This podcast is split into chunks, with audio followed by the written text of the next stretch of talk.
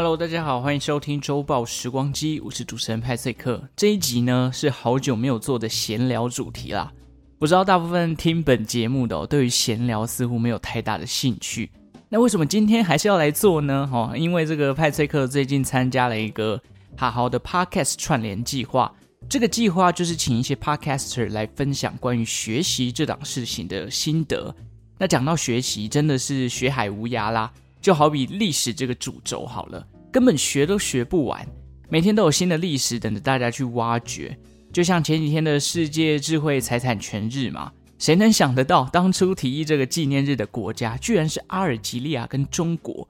你根本没有去查，根本就不会知道。那既然今天要来分享学习，加上好好也是个耳熟能详的线上学习平台，想当初在上面呢，我也是买了不少的行销课程哦。有些很便宜啦，买了之后也没有全部上完。不过没有时效性，其实真的蛮方便的。有时候突然想复习一下，或者是哎有什么点可能突然需要用到的时候，上去看一下，真的是还蛮不错的哦。加上最近疫情可能导致这个人心惶惶，像我录音的当天啊，哦今天破一万了嘛，真的很可怕哦。所以很多课程其实在去年就开始了流行这种线上上课的方式。如果大家之后习惯这种线上课程的模式，搞不好，好好会成为你各位知识的宝库。好了，今天毕竟是串联计划，不是业配哦，所以介绍就到此为止。期待未来好好也可以来找我业配了，好不好？那今天派翠克呢要来分享什么跟学习有关的事情呢？我就来讲讲制作 Podcast 的一些心得好了。毕竟啊，录制这么多集以来，不管是历史起源啊、历史事件还是冷知识等等。我来分享一下我都怎么整理资料，然后以及怎么把资料转换为 podcast 的经验分享。这集的内容哦，我之后也会上在这个好好的网站上，欢迎大家去帮我拍拍手哦，给我一些鼓励。先来讲讲为什么会做 podcast 好了，这个其实在以前我记得好像以前的集数也有提过啦。简单来讲，二零二零年大家可能都知道嘛，那一年因为疫情开始大爆发，很多人出门都人心惶惶。间接也就导致了这个所谓的电商啊、远距办公等等的产业直接大幅成长嘛。其中 Podcast 在台湾哦，也是突然在一年窜红啦。当年的首屈一指像是股癌啊、台通、百灵果等等，如今的人气频道哦，也是股癌、台通、百灵果，还有一些不一样的节目啦。那台湾的 Podcast 元年就算在二零二零年，其实这让我也有种跃跃欲试的冲动。正巧我当时从前一份的工作辞职。约聘的期限到了，在寻寻觅觅下一份工作的期间呢，哦，我买了我现在在录音的这支 USB 的麦克风。我以前其实就是学广电的广播的，加上我很爱配音这个领域的工作啦。比起在荧光幕前诠释一个角色，我觉得我更喜欢躲在角色形象的背后，用声音去诠释他的情绪。而且我几年前也曾经参加过这个配音班啊，所以大概是我很难忘，然后也很喜欢的一个体验哦。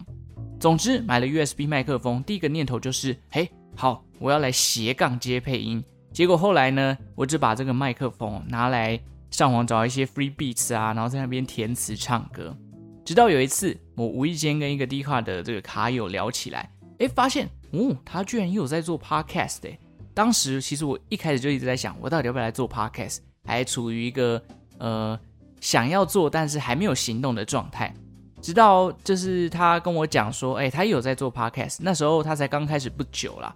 但是后来跟他聊了一下，发现他的录音流程啊、节目的定调等等，所以他已经有经验了嘛。我就来跟他请教一下制作的心得。我觉得某种程度上哦，算是推了我一把，也造就了周报时光机的诞生。虽然我跟那个卡友早就已经失去联系了，因为才大概通了两封信就没有再聊，但我必须在这边感谢他了，不然我的麦克风。可能现在已经被我丢在家里的某个角落了吧。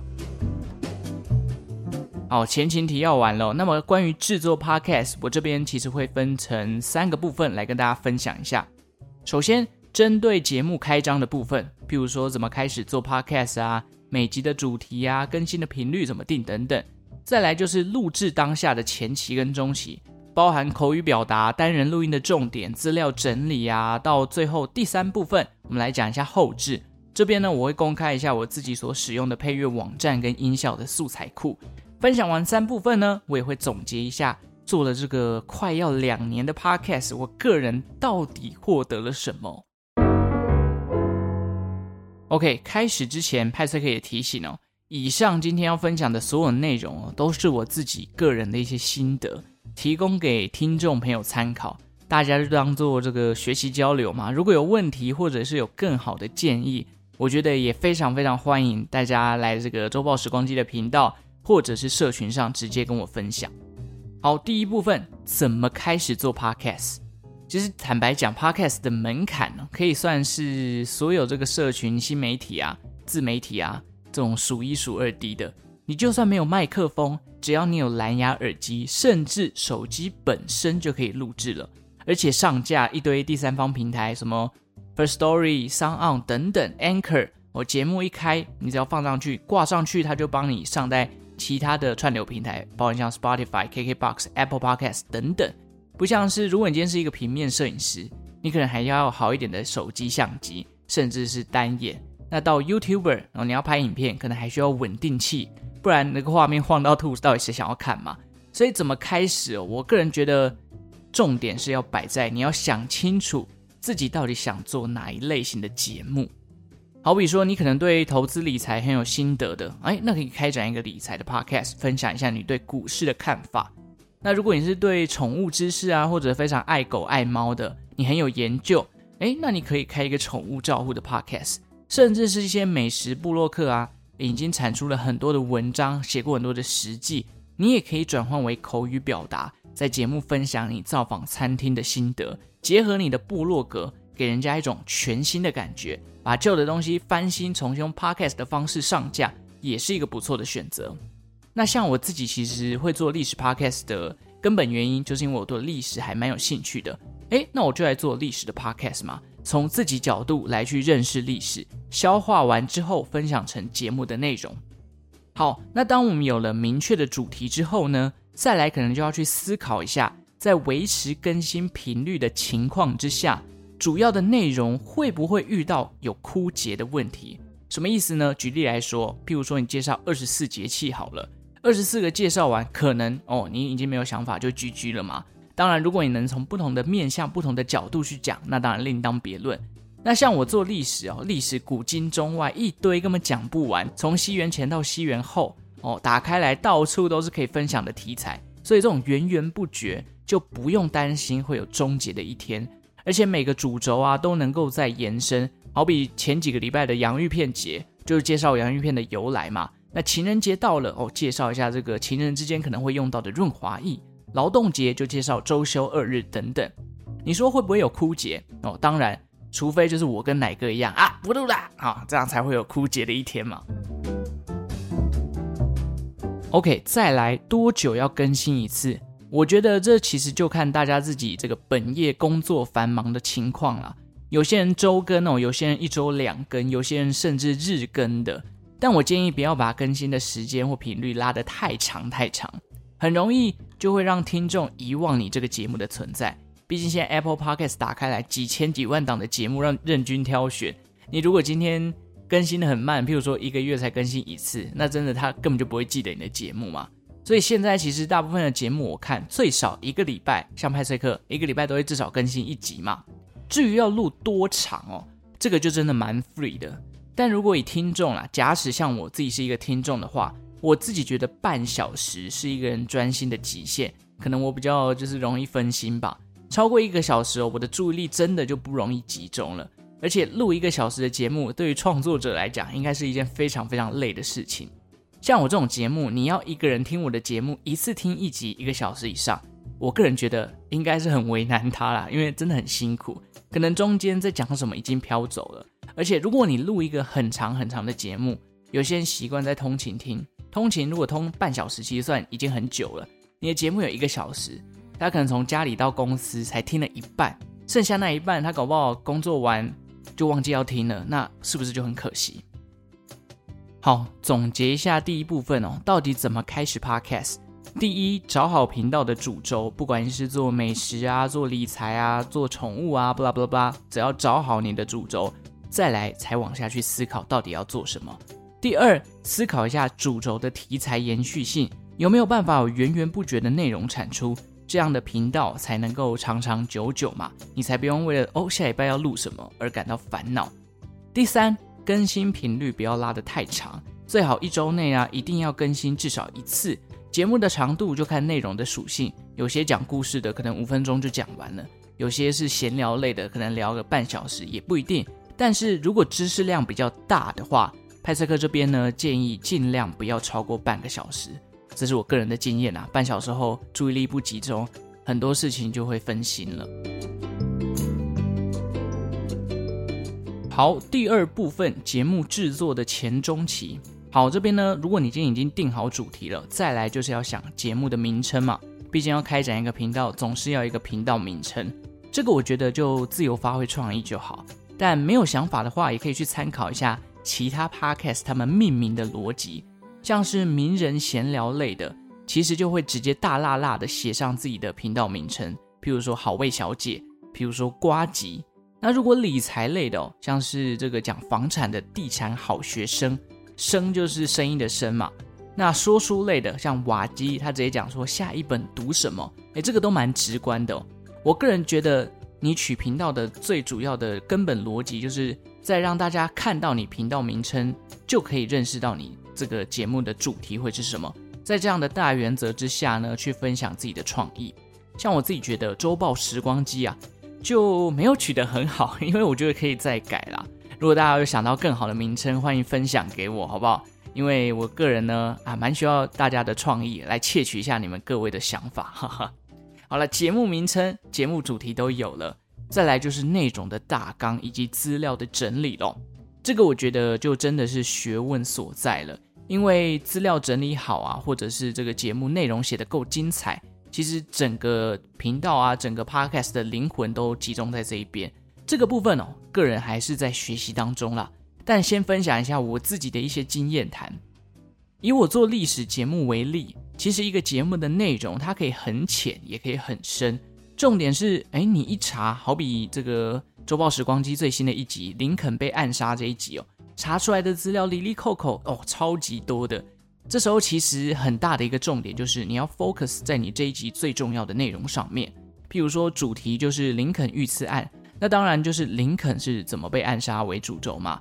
至于林肯为什么会被暗杀，是因为什么事件让别人想要杀他？哦，是因为他提倡了解放黑奴，影响到美国南方的商业利益，导致别人觊觎把他给干掉。那美国南方的商业利益，跟解放黑奴的关系是什么？有没有发现，就这样一路一路延伸，其实你这一篇的文章哦，就可以去扩充出很多不同的内容，这样就可以让这一集的这个节目的精彩度哦，慢慢的丰富起来。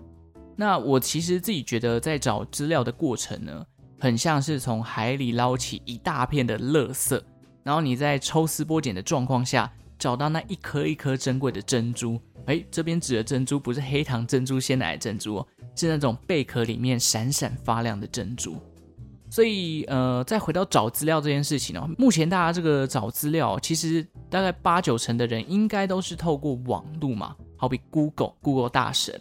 那书籍其实比较算是辅助，但是书籍的内容其实都比较扎实。而我个人觉得呢，如果你今天是用网路的话，维基百科绝对是你最好的资料入口。为什么？因为我知道用维基百科听起来好像很 low 啊，就是。哎，就觉得哎，这个东西大家一自己看就好了。但相信我，如果你会善用维基百科这个入口，然后从里面的这个超连接去发散出去的话，其实资料已经多到你可以在一个主题下面做出两三集以上。那我这边也简单谈一下如何抽丝剥茧留下自己想要的东西，跟稍微 double check 一下资料的正确性。抽丝剥茧呢，其实大家要有一个概念哦，因为我们今天是录 podcast，它只有声音的呈现。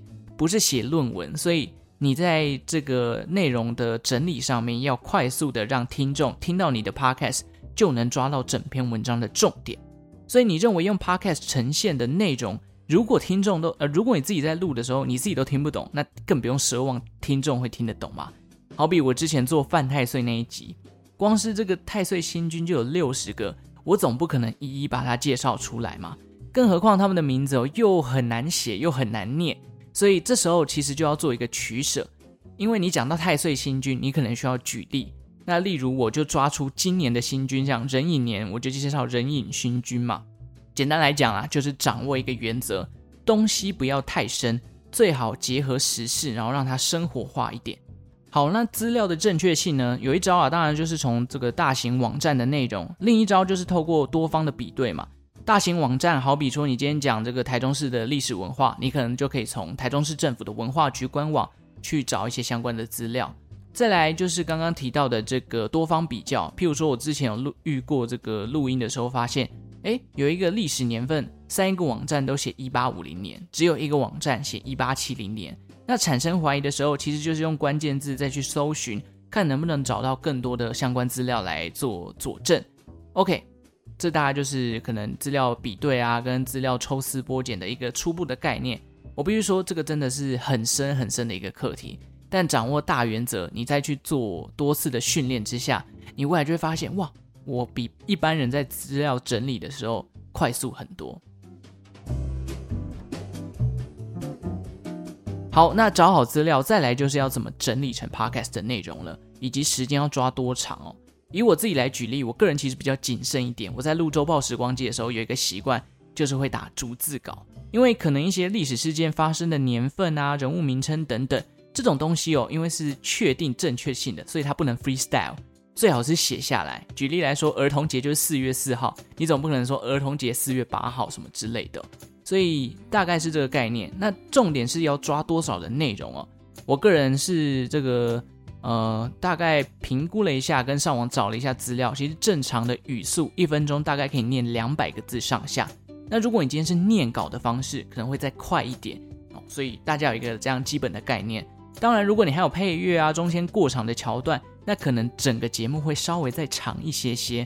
大家可以就是整理完资料之后念过一遍，让它变得比较口语之外，你也可以比较察觉说这一集大概会是多少时间。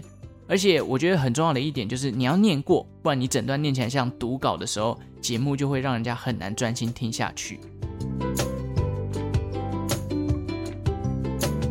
好了。Part Two 分享到这边，再来做个简单结论哦。节目前期的主题名称，记得要让人家一目了然。即便你要玩谐音梗，也不要离自己的节目主题太远，或者是让人家看不懂。毕竟 Podcast 的节目几千几万档嘛，如果看不懂，人家广播根本就不会去点你的节目。再来，节目内容怎么规划，如何抽丝剥茧？首先可以从熟悉的工具，像维基百科找资料，再把主题延伸出去。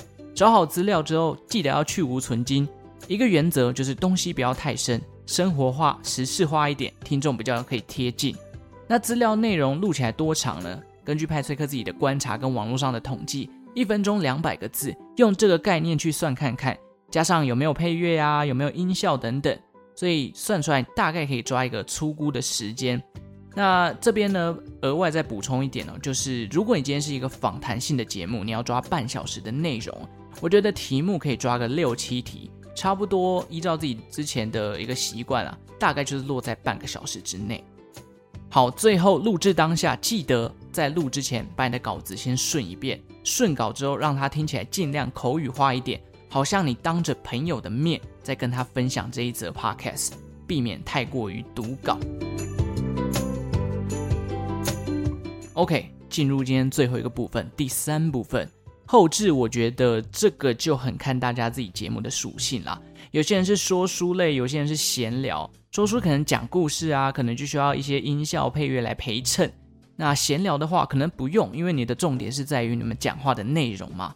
像我之前自己做过一集这个杰基 DB Cooper 的这个这一集哦，那时候真的是为了把内容呈现得更丰富化，更有想象画面哦，找了一头拉库的音效跟配乐。我先跟大家讲。哦，找配乐、找音效这件事情很累、很崩溃，也很花时间。因为音效的品质啊，虽然很多啦，但是真的参差不齐。尤其免费音效的部分哦。好，因为我前面刚刚有提到说，我会先来公开一下自己的素材库嘛。其实这个大家应该都很熟啦。如果你已经有在做 podcast 的话，音效我都会上一个网站叫做 Free Sound，里面呢有很多这个免费的音效。这边派翠克可以提醒大家，最好留意一下。你要选择所谓的 CC 零，因为 CC 零哦可以用于商业用途，而且还可以任意修改。重点是它也不会要求你一定要标示出处，这样其实在编辑的时候会比较有保障。当然，如果你要帮它标示来源也没有不行。至于配乐的话，呃，如果有在看我节目资讯栏的人，应该都会发现，就是我在下方都会标注使用的来源。这个网站主要是 Film Music，里面有很多免费商用的音乐。不过比起 Free Sound 那些 CC 零的素材哦，他们就需要标示这个出处了。所以我个人是觉得这个网站的音乐还不错啦，风格啊类型都很多，有史诗感的啊，爵士乐节奏感重的等等。那我个人觉得以 Podcast 来说，其实不适合搭配编曲太过丰富的音乐。为什么？因为你跟人声搭起来，有时候会太冲突哦。建议大家找那种乐器配置比较单纯的啊，或者是呃那个调性没有到起伏太大的，这样其实当你的衬乐就很够了。当然，如果你今天是有声小说，那可能另当别论啊。好比林肯这一集后，我配乐也是找得很用心啊。这也是为什么我说这个做音效啊，找配乐是一件非常痛苦的事情，因为你在脑海里面想象的音乐。你要把它呈现出来，你要找到跟你调性相合的，这个是非常花时间也非常花大脑去思考的哦。简单来讲，音效配乐是丰富整个节目的配角，重点还是在于刚刚第二部分的内容本身。音效配乐搭得好，节目的代入感就会很强。但如果搭配不好，我个人反而觉得你这样会干扰到听众。这个部分我就觉得你可以拿掉。当然，我也还在学习当中啦。相信我，音效配乐的这个学问啊，也是学海无涯。不然奥斯卡、金马奖他们就不会有一个特别奖，叫做最佳音效设计奖哦之类的。好了，以上就是我三个部分的分享，从开始做到怎么整理内容，再到后置的剪辑、配乐等等，就提供给大家做一个参考啦。当然，我觉得后续还有行销啊什么的。那这部分呢，基于周报时光机，呵呵，也不是太红哦。我个人就不献丑了，也欢迎大家跟我分享怎么样把自己的节目推广出去。最后要说一下，这个做 Podcast 做了快两年，到底获得了什么？我觉得就是对这个产业有一定程度的认识吧，就是做中学啦。而且我觉得这是我斜杠的一部分。当然说不想获利哦，在今天是骗笑，那我抠脸。但是认真思考一下，获利可能不只是金钱这个方面而已。当然，金钱还没有真的获利，但是它也帮助我自己成长了不少。好比资料收集的功力啊，口语表达上的进步，或者是对于一些冷知识的认识等等。而且必须说啦，那我最近呢，还真的哦获得了听众的抖内哦，解锁了人生的新成就。在这边呢，也感谢这位听众的抖内哦，我真的是。收到这个抖内的金额的时候，真的是哇，没有想到我竟然有一天会被抖内。好了，回到好好这一次的串联计划主轴，为什么要学习？学习的动机是什么？就拿我自己在 Podcast 这件事情上面来说啦，我觉得它就是我人生过程中的一个学习笔记。没有想到说有一天我可以用这样的方式去累积我自己学习的过程，把看到的啊、学到的吸收后转化给听众。我想这就是我在周报时光机这个节目当中所获得的吧。好啦，结尾我觉得这个讲得太鸡汤了，所以最后派翠克还是要敛财一下，希望听众帮我推广出去，好让派翠克的周报时光机呢有一天也能接到叶配啦。好，感谢大家今天的收听，也谢谢好好的邀请，让我好好思考一下，我做了快两年的 Podcast 到底这样的流程跟想法，还有我到底获得了什么，这是一个千载难逢的好机会。哦，如果喜欢周报时光机的节目呢，也欢迎订阅起来。最后呢，也欢迎大家到下方的资讯栏来填写表单跟我互动。最重要的是你各位的五星评分啊，我还在等着收呢，好不好？那我们就下次再见啦，拜拜。